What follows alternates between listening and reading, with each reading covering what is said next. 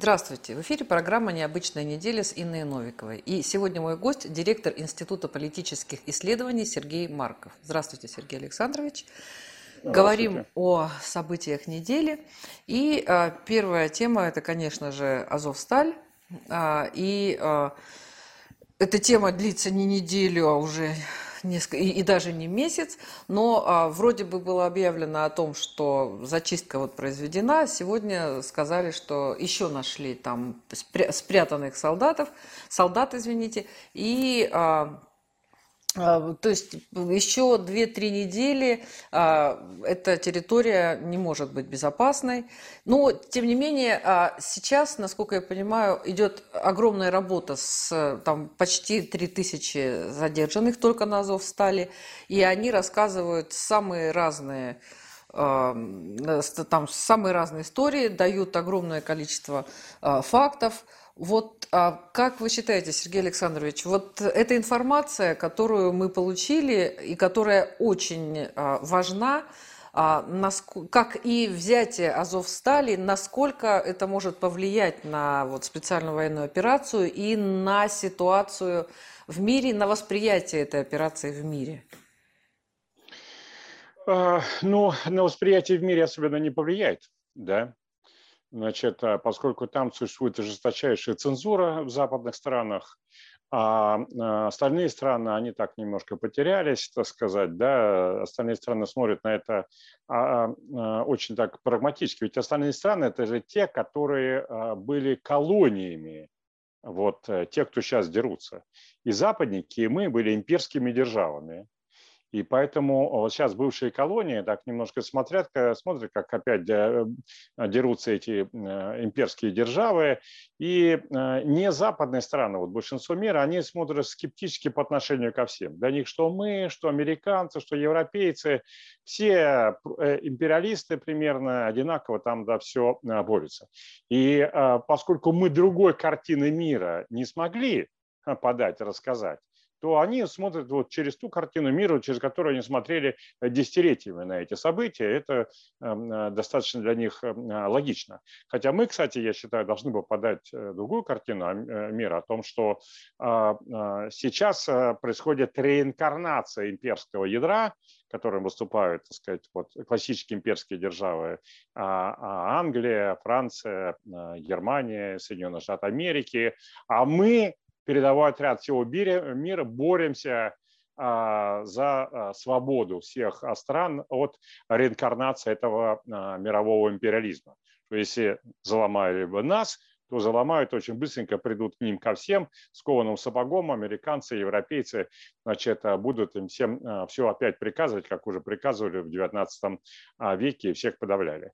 Но это другой вопрос, связанный с нашей идеологией. Сейчас чуть-чуть по Азовстали значит, а, ну, там нашли этих каких-то людей, ну, их тоже можно понять, 2,5 тысячи. Я думаю, эти люди просто спрятались, потому что не захотели плен давать, а может быть, они прятались и от этих а, руководства этих двух с половиной тысяч, то есть от руководства этого полка Азов, да, и тоже не хотели ни воевать, ни плен не сдаваться, э, решили там выжить где-то, а пока все успокоится, потом оттуда потихоньку как-нибудь выкарабкаться и убежать к своим семьям.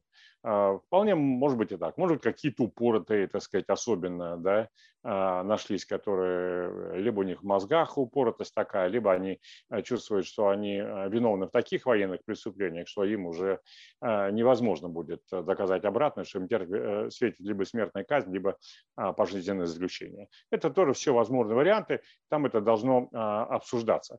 Значит, что касается вот этого Азовстали там так далее, это очень, как сказал, для мира, для мира не имеет значения, да, для Запада тоже особо не имеет значения.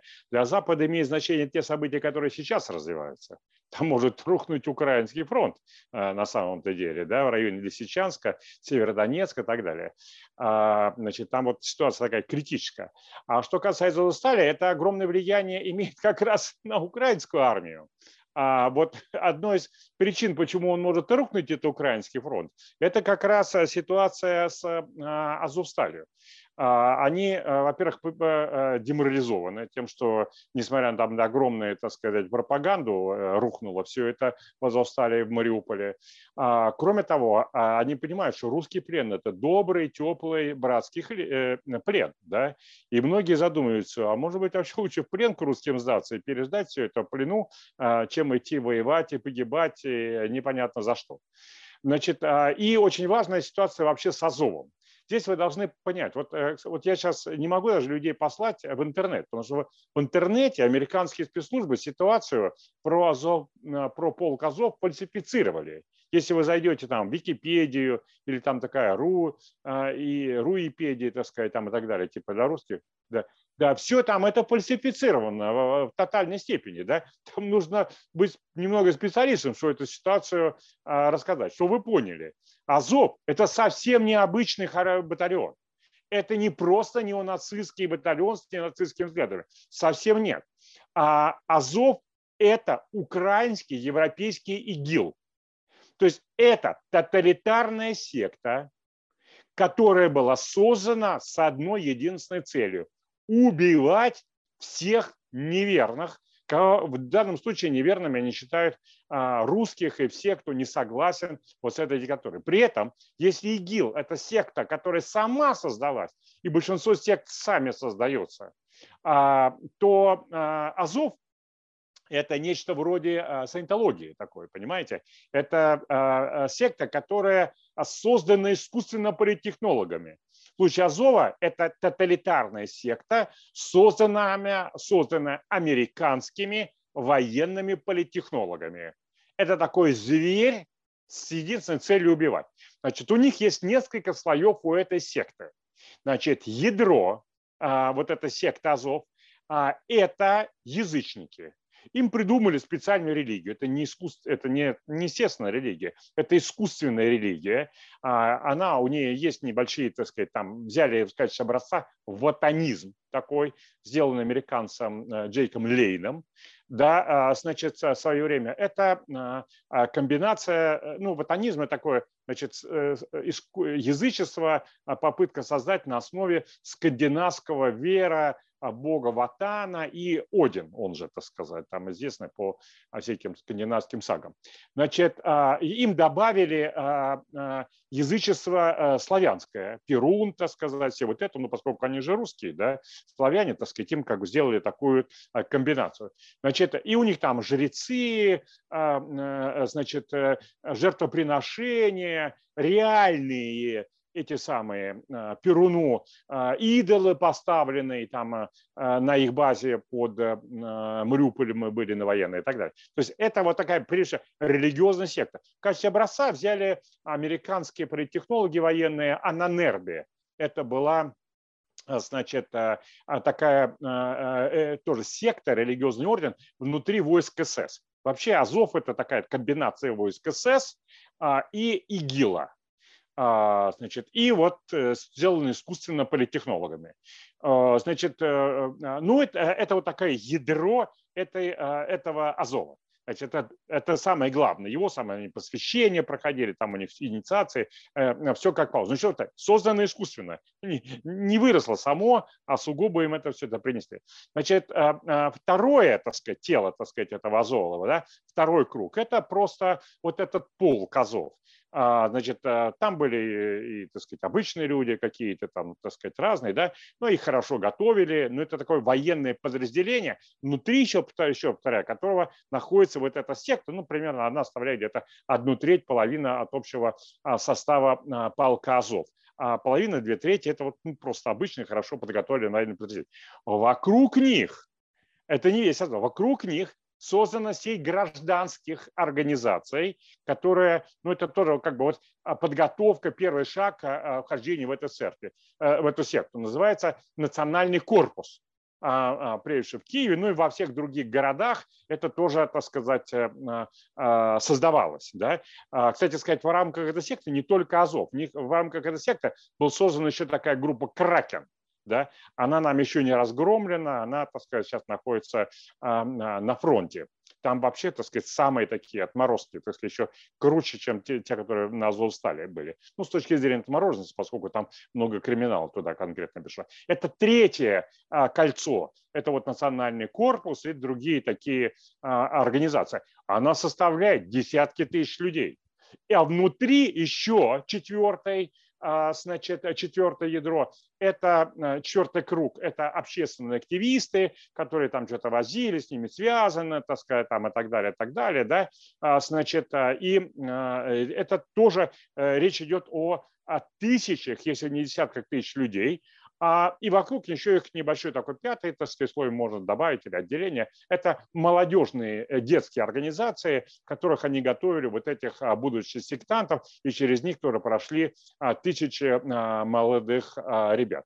Вот такая была создана тоталитарная организация. Нам удалось ядро этой тоталитарной организации а, выдернуть, выбить его, а, значит, ну это, а, ну и осталось. Гражданский корпус этот остался, эти, вот это вот э, пояс активистов вокруг остался, поэтому я думаю, что с высокой вероятностью этот Азов, он будет э, восстановлен киевским режимом. Но, правда, он не получится таким, каким он сильным, который он был, потому что его же готовили вот этих вот 8 лет лучшие натовские специалисты, так сказать, им лучше оружие давали. И, э, кстати сказать, внутри там хорошо известно, они четко разделялись по а, уровню вооруженности, подготовленности язычники, вот из этого ядра и обычные а, а, значит, участники этого неонацистского полка Азов.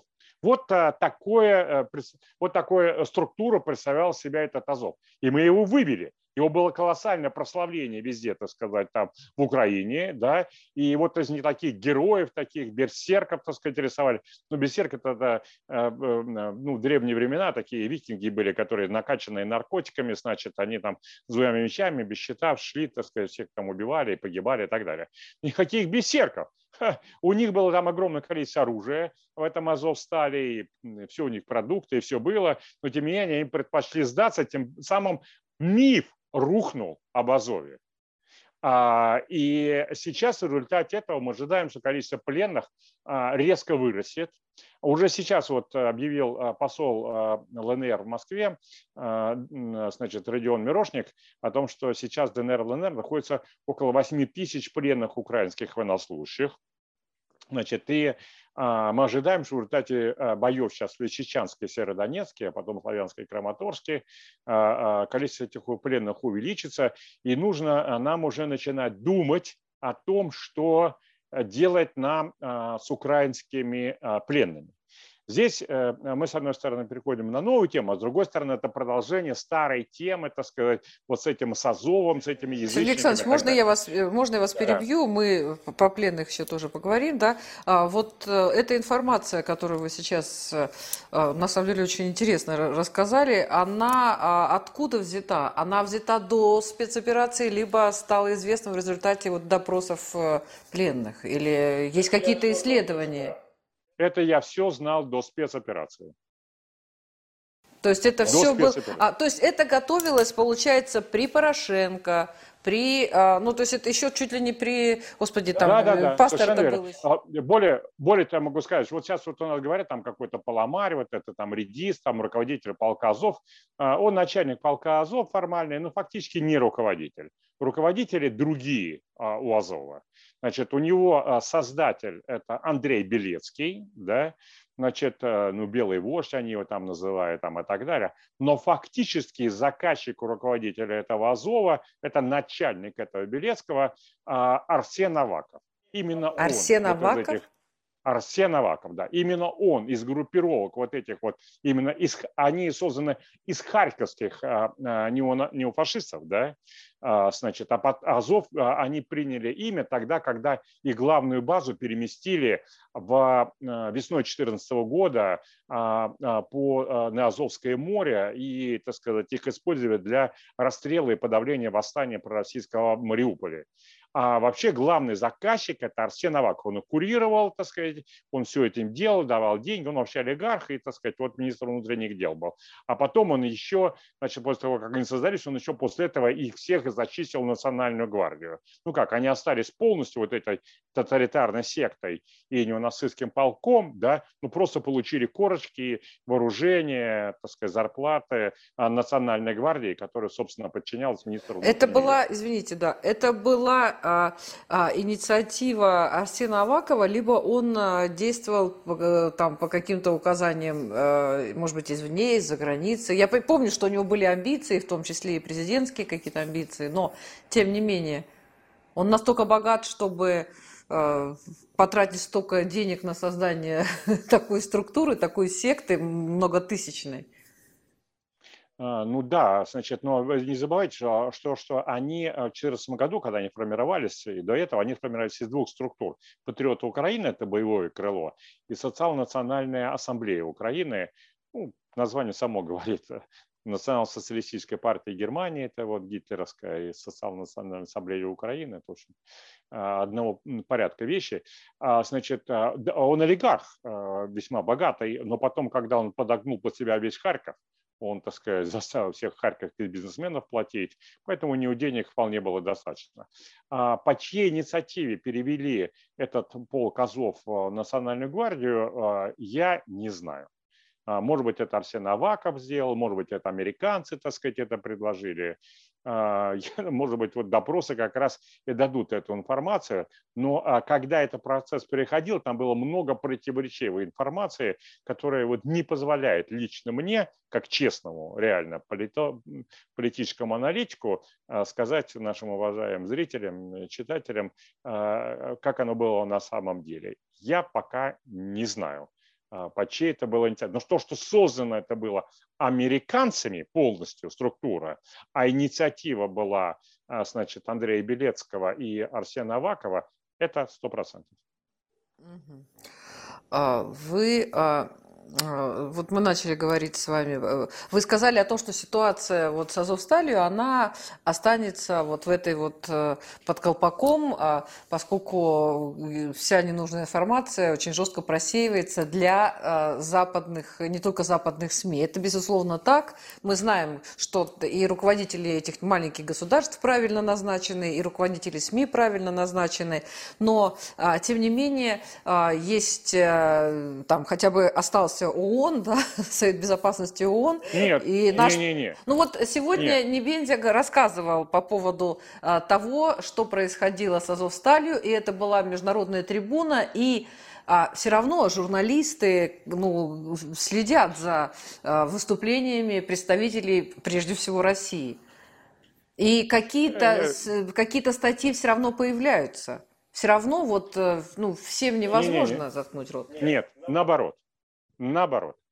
Значит, э, дело в том, что когда формировался этот ненацистский полк Азов, да, вот первые его годы, э, довольно много было э, публикаций западных СМИ о том, что это все-таки неонацисты, ну, потому что они все свастики, да, значит, у них там все эти нацистские приветствия, да, они еще, между прочим, как положено, в тоталитарной секте, они еще наркотики активно использовали, да, а, значит, а, и тогда еще публика э, где-то была, а где-то э, примерно э, полгода назад, ну, так сказать, незадолго до операции, команда прошла по всем западным СМИ прекратить писать о полке Азов как неонацистском.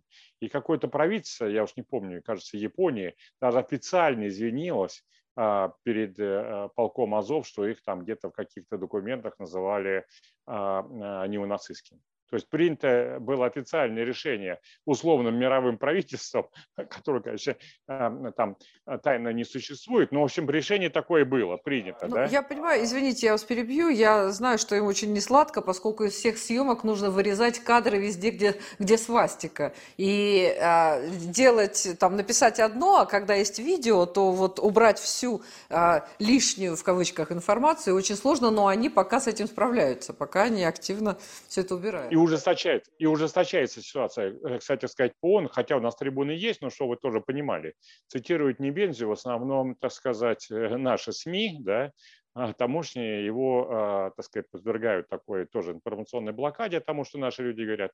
Более того, ситуация в структурах Организации Объединенных Наций стремительно ухудшается для нас.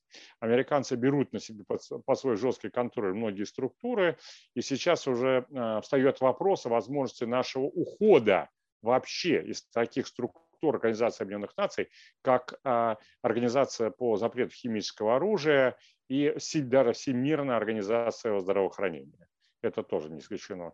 Могут, что не уйдут, я лично категорически против того, что мы оттуда, предположим, уходили, да, но это уже всерьез обсуждается. Настолько там обстановка недружественная для нас, насколько нам, так сказать, невозможно там а, не проводить практически никак, ни в какой мере своей линии, только что-то такое высказать. При этом, когда наши представители высказывают, их представители встают и уходят из зала, а приказ средства массовой информации ничего не писать. Но вот и, э, это при этом это делается, ага. это делается по прямому, при прямом соучастии генерального секретаря ООН э, Гутерреша, который предал Организацию Объединенных Наций, и сегодня, э, ну, можно сказать, отношение к Генсеку ООН стороны российского руководства является исключительно негативным и даже презрительным, как к негодяю, и предателю. Ну, на самом деле, я тоже там комментировала что-то. И, в общем, выбрали человека из маленькой страны, который вот э, благоговеет перед представителями там, великих, в его понимании, держав. Извините, это как раз нормально. Это общая логика такая всех генсеков, да, что они выбираются из маленькой страны, такой, так сказать, типа нейтральной там и так далее. Именно поэтому его избирают из маленькой нейтральной страны, чтобы он, а, а, значит, лавировал между великими державами, а не а, ложился под одну из крупных стран. А он как раз нарушил эту традицию, он лег под американцев так, как будто бы он является американским гражданином, а не представителем вот этой крошечной Португалии. А вот, э, э, вот этот вот э, градус напряжения, он ну, все равно, он как-то где-то же должен остановиться, ведь там буря, она какая бы ни была огромная, она все равно где-то достигает пика, и потом она уходит. Ну да, ну, ну после чего? Дело в том, что, значит, э, дело в том, что американцы и западники, они э, сейчас увеличивают эту бурю, да, значит, э, они делают это после результатов первой фазы операции. Дело в том, что первая фаза операции для нас была неудачная. Ну, послушайте, Если мы думали, что нас там встретят с караваем? Не так значит, э, не так. Да? Мы, кстати, отчасти недооцениваем пророссийские настроения. А, значит, если так все нормально, правильно сделать. Я еще, вот, давайте вернусь здесь, это имеет отношение к пленным, и к Азову, и к пророссийским настроениям. Это единый комплекс э, а, проблем. А сейчас вот про э, первую фазу операции. Значит, у нас какая была идея? Да? Значит, что мы выходим спецназом, да, в основном, и воздушно-десантными войсками, без тяжелого а, вооружения, без серьезных артиллерийских ударов. Выходим на, а, и заходим частично в города. Киев там и в Харьков. В результате, э, значит, э, бегут из этих городов а, представители правительства, образуется вакуум власти, который заполняется некой комбинацией а, украинских политиков, которые решат остаться, а, значит, принять участие в новой власти, генералами вооруженных сил Украины, и, а, значит, про российскими антифашистскими политиками, которые были мигрантами, ну, в частности, например, Олег Царев, такой наиболее известный среди них, да, он уже был, собственно, а, в, в окраине, на окраине Киева, да, однако, да, э, однако оказалось, что э, американские, американские спецслужбы, по всей видимости, вели этих украинских генералов, ну, либо они там как-то контролировали ли их, либо, так сказать, были информированы об этом, да. Ну, короче, вот этот план не удался.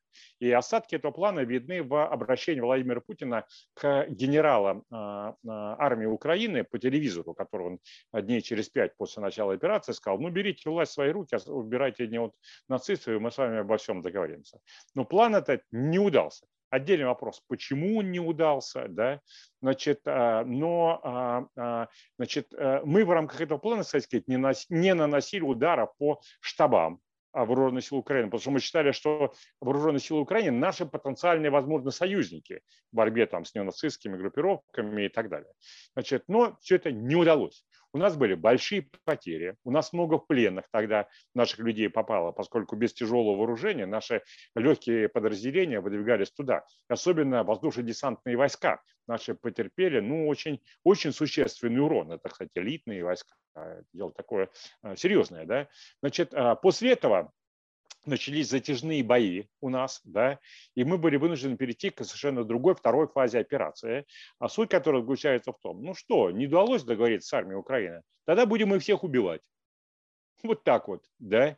Будем вести войну как бы, ну, более по-настоящему, да. А, и будем э, проводить военную операцию по всем правилам, спешить никуда не будем. Это распоряжение Владимира Путина. Никто вас, э, ребята генералы, значит, торопить не будет, никаким датам ничего не надо. Делайте все строго в соответствии с военной логикой, а, как оно а, должно происходить. Но американцы сделали вывод такой. Они до этого считали, что, как и мы, о том, что нам удастся, российской армии удастся довольно быстро взять под контроль большую часть территории юго-востока Украины, и американцам нужно готовиться главной своей цели свержения Владимира Путина а, в России путем организации Афганистана в, на территорию Украины. То есть нужно снабжать Украину максимально легким стрелковым оружием, стрингерами, вот, э, короче, все чем, чем, а, чем они снабжали этих муджахедов в Афганистане. Но когда они увидели, что российская армия вовсе не взяла под контроль две трети территории э, Юго-Востока, они сказали, окей, так получается, что украинская армия может победить, российскую армию может быть. Давайте-ка теперь мы кардинально изменим ситуацию и будем поставлять не легкое, а тяжелое вооружение. И вы, наверное, слышали в новостях о том, что пошли массовые поставки именно тяжелого вооружения, которое было бесполезно. Потому что они думали, что мы будем давать э, тяжелое вооружение украинской армии, если она его не использует, а все это достанется российской армии. Мне говорят, ага, нет, российская армия не может взять это все, давайте мы тогда максимально накачаем их э, э, тяжелым а, вооружением. Вот в чем состоял смысл, так сказать, как бы перехода от э, первой фазы операции ко, ко второй фазе.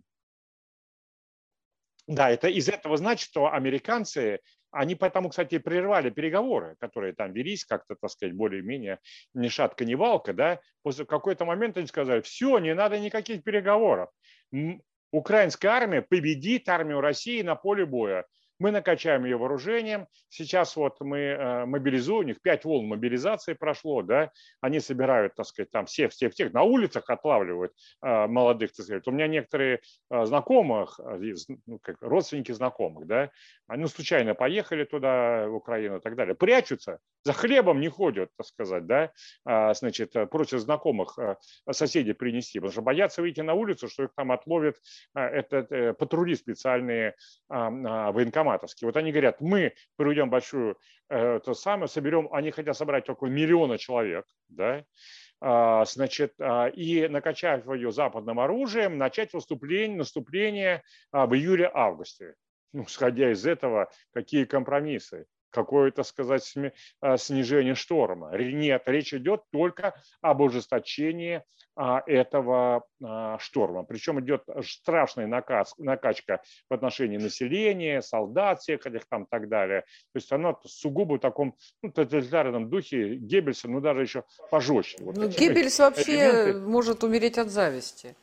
Да, да, элементы тоталитарной секты, да, значит, у них тоже вот сейчас есть, как их э, а, там а, готовят. Ну, с другой стороны, хорошая новость есть в том, что сейчас мы можем обеспечить, может быть, перелом на фронте, да, сейчас там большая, значит, заварушка в районе Северодонецка или Лисичанска, значит, там ну, почти окружена группировка 4000 солдат украинских. Да? Значит, если это будет еще одно окружение и а, массовая сдача в плен, то это приведет колоссальное деморализующее воздействие.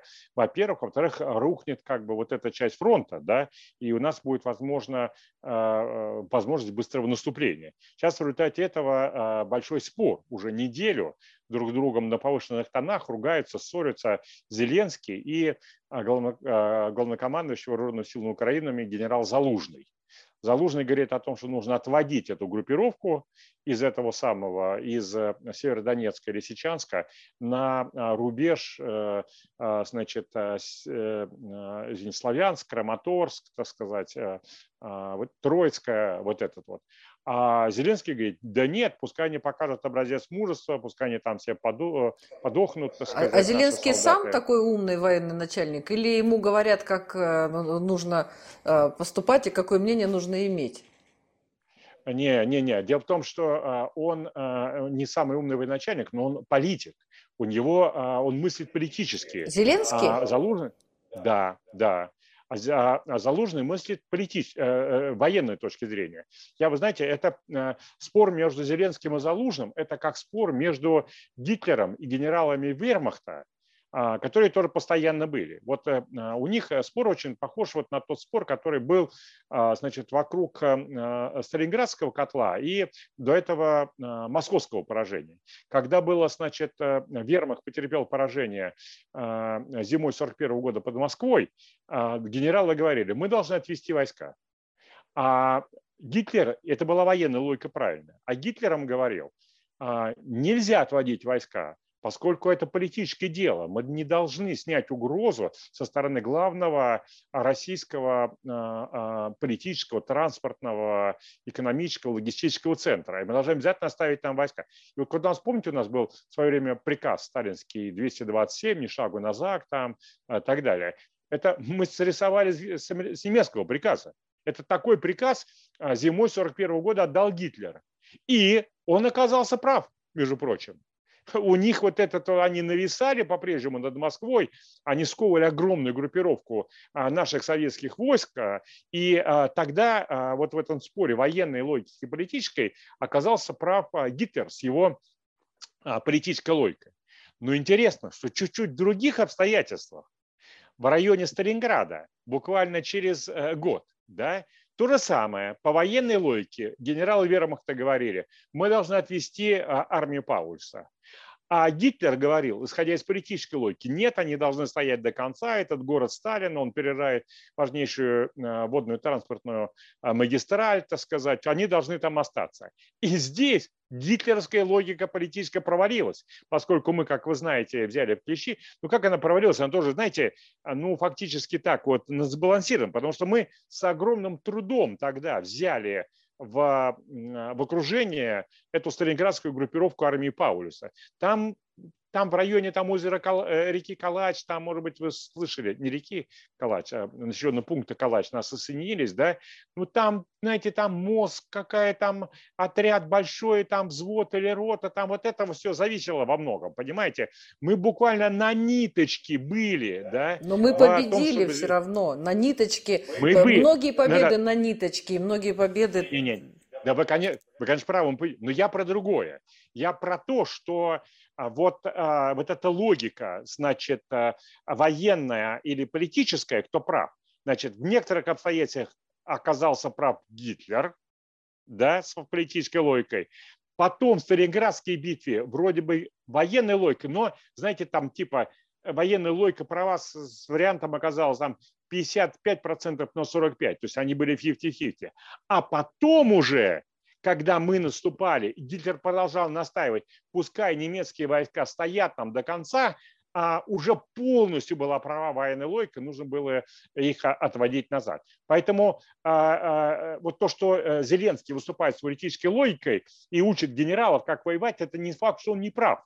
Он может быть в чем-то прав. Хотя мы-то надеемся, что а, сделают как Зеленский они и полностью проварятся, и мы их окружим, возьмем плен эти 4 тысячи человек, начнется развал этого фронта и пойдет быстрое, так сказать, освобождение и развал украинской армии. Ну, ну, знаете, сравнивать Гитлера с Зеленским сложно, потому что у Гитлера все-таки политический опыт э, а, несравнимо а, более весомый был, нежели у Зеленского, потому что у Зеленского был совершенно другой опыт, и у меня такое ощущение, что и сейчас он чувствует себя все равно актером на сцене, на сцене к которому прикован весь мир, он а, там прямо там зажигает, ему аплодируют. Знаете, он приходит на, на Каннский фестиваль, опять денег просить, ему аплодируют. Он же, он же это счастье, вот у человека счастье в жизни. Да.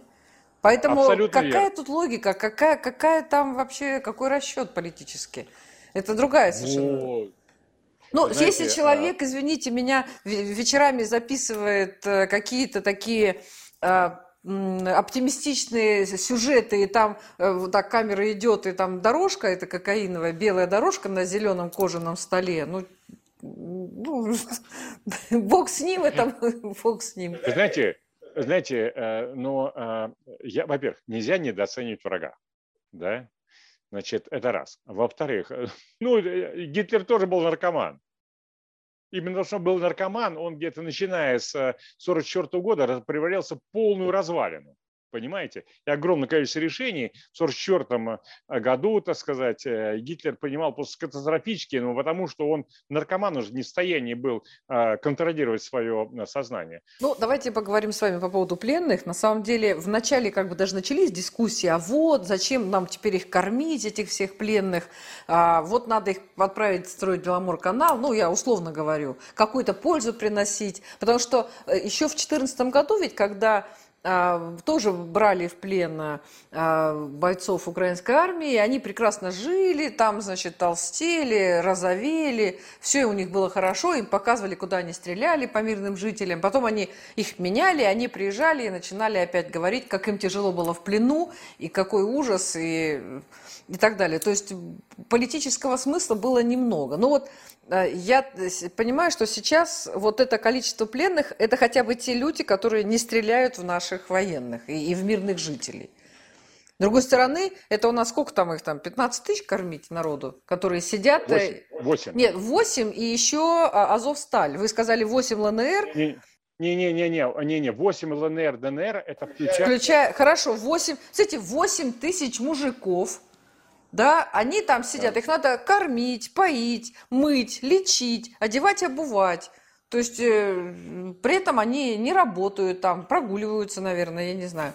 Вот э, как вы считаете? Очень вы очень точно отразили, так сказать, вот общественное настроение, которое существует в России а, по поводу вот этих. При этом а, вряд ли они а, начнут тут же думать по-другому, и сразу все дена, денационализируются, денацифицируются. Извините. Значит, объясню по поводу денацификации вот с пленными. Значит, а, но можно перед этим Ладно, не буду рассказывать историю, так сказать. Если хотите, расскажу историю, так сказать, которая у меня связана была с Жириновским, и с Киевом, так сказать, еще. Ну, как хотите, я же не знаю эту историю.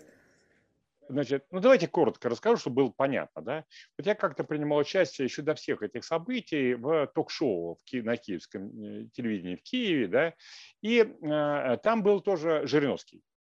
Значит, а Жириновский, он в самолете, он э, поддал, да, значит, а, и приехал такого несколько расслабленном таком состоянии, да, значит, и э, поэтому, когда пошел эфир, да, а тогда вот э, было связано там, с Ираками, вот этими вопросами там и так далее, он, значит, вдруг стал там, стал, стал кричать, вы, украинцы, вы обречены лизать сапог либо русскому солдату, либо американскому солдату. Значит, э, вы, э, значит, э, сейчас вы туда послали в Ирак, там, в Афганистан, гробы пойдут, ваши села, города. Я жду, я жду украинских гробов, так сказать, Я думаю, что он несет? Это же ужас, он же российский политик. Сейчас это вот ужас анти, как российские настроения. А там у них такой рейтинг идет, одобряете, не одобряете, да? И что вы думаете? Рейтинг одобрения резко взлетел вверх. Для меня это было шоком. А, но потом, после этого, я много раз убедился о том, что украинский народ хочет жесткости.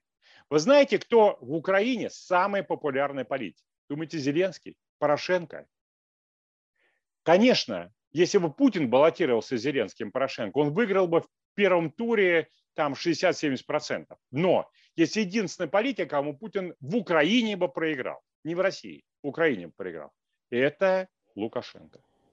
Лукашенко? Именно, Да. Но Лукашенко же не Или... Э, такой же, так же, как и Путин, в одного Россию, другого. Не-не-не, Лукашенко жестче Путина, понимаете? Он жестче диктатуру сделал реальную у себя. Он, помните, когда была попытка переворота, он взял автомат, там с сыном с автоматом пошел там и так далее. Вот за это они его любят. Народ Украины жаждет настоящей жесткой власти. Это значит, что нас там, если мы будем проявлять мягкотелость, доброту, будут только презирать и ненавидеть. Мы должны, условно говоря, вынуть бандеровскую американскую дискету или флешку из мозга, э, из э, мозга украинского народа и ставить свою правильную флешку с гуманистическими ценностями и ценностями а, русского мира. И вот это и называется денацификация сознания. Значит, э, максимально и как это, экзамены должны сдавать все. Все вот, все пленные, я уверен, должны по 12 часов работать, а еще каждый день просматривать фильмы про преступления киевского режима с самыми большими ужасами, так сказать, и должны давать экзамен, и каяться должны. А экзаменаторы должны видеть, искренне он раскаялся или нет. Кто искренне раскаялся, должны получить шанс а на деле доказать свое, а, значит, э, а, свое а, раскаяние. Ну, например, выступить с обращением, как вот выступали там, так далее, с призывом сдаваться там и так далее. Ну, примерно такая должна быть активнейшая работа с украинскими пленными. Ну, кроме этого, кстати, вот наши коллеги, сейчас такой телеграм-канал МИГ, значит, майор и генерал, я, кстати, позабыл сказать, у меня телеканал Лойка Маркова, да, значит, ну, там тоже десятки тысяч уже а, подписчиков, да, значит, и нескромно скажу, все правительство, администрация президента, все а, посольства, все мировые СМИ, конечно, читают нас, да, значит, вот они выступили с инициативой о том, что должен быть, наконец, общий а, такой сайт про украинских военнослужащих, для того, чтобы во всех все видели, что их много, что их там вот эти 8 тысяч, да, чтобы все чтобы э, родственники там в Украине их не искали, чтобы все видели, что Зеленский а, лжет, а, и это должен быть не общественный сайт, это должно быть наше Министерство обороны должно создать. Между прочим, а, и это должна быть партия мира. Родственники всех украинских военнослужащих, они должны быть той партией мира, которая будет от Зеленского требовать немедленно останови войну, подпиши капитуляцию перед Россией для того, чтобы наши родственники и родные могли вернуться. Ну, это, наверное, сложно все-таки ре- реализовать, потому что все равно и родственники этих военных точно так же настроены. И а, у нас же ведь какая проблема, не только у украинских граждан, но вообще у всех, что мы верим а, той информации, которой хотим верить, которой мы готовы. А любые самые убедительные факты, если они нам не нравятся, мы просто не будем им верить. Скажем, это фейк это есть такое, для этого должна существовать жесткая политическая власть. Именно по этой модели работала вот э, и украинский режим. Поймите, проблема в том, что в Украине был сформирован тоталитарный режим. А войны 20 века показывают о том, что тоталитарные режимы выигрывают войны. У них вот это тоталитарные секты, тоталитарная пропаганда, тоталитарный террор, и мы должны как бы выиграть у этого тоталитарного режима. Это очень-очень сложная задача, но в том числе вот в отношении освобожденных территорий. Как там должно быть? Макси... Полностью отключен украинский интернет, полностью отключено украинское телевидение, включить российское телевидение, российский интернет и еще специальные средства массовой информации для именно для этого населения. И не стесняться жесткостью пропагандистских нарративов. У нас наша пропаганда идет, которая на Россию, она очень мягкая, очень такая полугламурная, с, нюанс, такая, нюансами, да. легкая, жестче, жестче надо, да, а, и тогда нам удастся переломить ситуацию. Население вот этих юго-восточных областей потенциально на 80-90% пророссийское. И вот такая ситуация была в 2014 а, году. Потом ситуацию переломили они, да, ну, путем террора, пропаганды. Когда начались боевые действия, террор и пропаганда в значительной степени увеличились. И потом абсолютно пророссийской Одессе, Харькове тоже никакого счастья от наших прилетающих снарядов они, конечно, не испытывают. Да? Но относиться нужно как к населению нацистской Германии. Оно тоже поддерживало войска СС и Адольфа Гитлера. Сначала сломить сопротивление армии, потом установить жесткий политический режим, установить жесткую пропаганду, добиться полностью а, а, настроения населения в свою пользу, после этого сформировать политические органы власти, после этого провести референдум и воссоединиться с Россией. Вот такой был, должен быть четкий и ясный план. Это была программа «Необычная неделя» с Инной Новиковой. И сегодня мой гость – директор Института политических исследований Сергей Марков. Спасибо, Сергей Александрович.